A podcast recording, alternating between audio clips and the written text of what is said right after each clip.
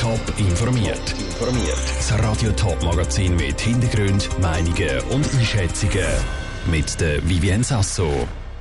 Wie fleissig die Leute im Kanton Zürich in den letzten Jahren gezügelt sind und wie die Spitex von der Stadt St. Gallen auf ihr erstes Betriebsjahr zurückschaut. Das sind die beiden Themen im Top informiert. Der 31. März steht schon bald wieder vor der Tür und dann ist es soweit und ein Haufen Leute zügeln. Wie viele Haushalte jährlich ihre vier Wände wechseln, hat jetzt das Statistische Amt vom Kanton Zürich unter die Lupe genommen. Welchen Einfluss dabei die Wohnungsgrösse und das Alter der Leute hat, das weiss Saskia Scher. 80.000 Wohnungswechsel gibt es im Kanton Zürich pro Jahr. Auch die Corona-Pandemie hat an dieser Zahl nichts geändert. Es sind nämlich genau gleich neue Stellen antreten und alte Beziehungen beendet worden. Beides zieht oft ein Zügelte mit sich. Was aber einen grossen Einfluss auf die Zügelhäufigkeit hat, ist das Alter der Leute, sagt der Basil Schlepfer vom Statistischen Amt Zürich. Junge Haushalte, also wo die älteste Person noch nicht 35 ist, die sind häufiger in kleinen Wohnungen und die zügeln auch häufiger. Das kann man sich da damit erklären, dass in den jungen Jahren noch häufiger Weichenstellungen im Leben passieren, wo eben auch ein Umzug nach sich ziehen.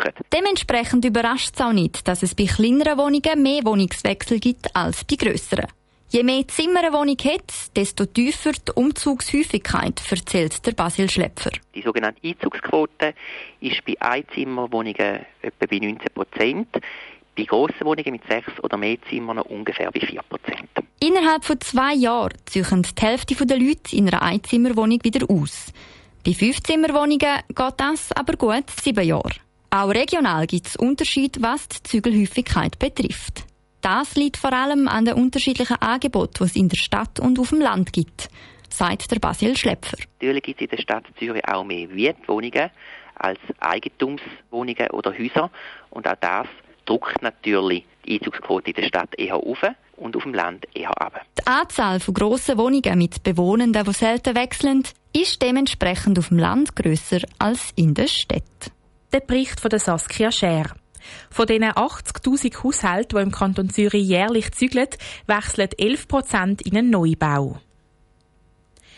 Dass ältere Leute in den eigenen vier Wänden betreut werden können, das ist ein gesetzlicher Auftrag.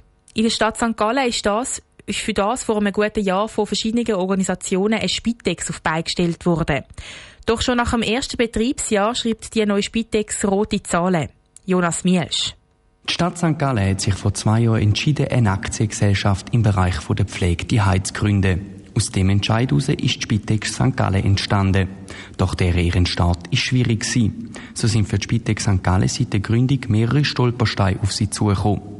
Die Spitex St. Gallen hat darauf schon Massnahmen getroffen, wie der Verwaltungsratspräsident der Spitex St. Gallen, Daniel Mechler, erklärt. Hauptsächlich auf der Prozessseite haben wir sehr stark geschafft, dass die Prozesse einheitlich sind und dort rechnen wir auch, dass mit den Synergien die Produktivität von der Gesellschaft oder Leistung, die wir bringen, nach oben gehen. Und das bedeutet dann automatisch auch mehr Einnahmen. Diese massiven Mehrkosten ist die Spitex St. Gallen überrascht gewesen. Die Massnahmen allein langen aber nicht. Sie braucht um auch die Hilfe der Stadt St. Gallen. Sie hat darum eine Revisionsgesellschaft beauftragt, eine grosse Revision bei der Spitex St. Gallen zu machen, erklärt Stadträtin Sonja Lütti. Wir werden zwei Sachen prüfen. Einerseits geht es darum, zu schauen, welche Kosten, die bei der Spitex angefallen sind, sind Initialisierungskosten, sind Kosten, die angefallen sind ganz am Anfang, weil wir ihnen auch zu wenig mitgegeben haben auf den Weg. Kosten, die nicht eigentlich durch die Spitex selber verursacht worden sind. Resultate werden dann zeigen, wie viel Geld die Spitex St. Gallen braucht, um langfristig wieder weiterzuarbeiten. Aus dem Grund ist auch die Stadt St. Gallen gefordert weil sie die Hauptaktionärin und Auftraggeberin von der Spitex St. Gallen ist.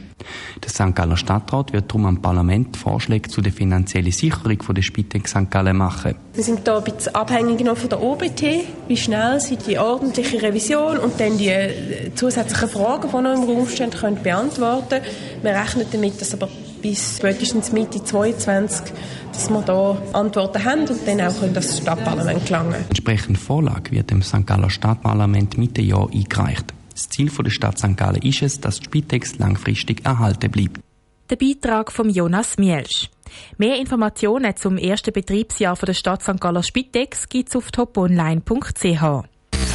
Top informiert, auch als Podcast. Mehr Informationen gibt's auf toponline.ch.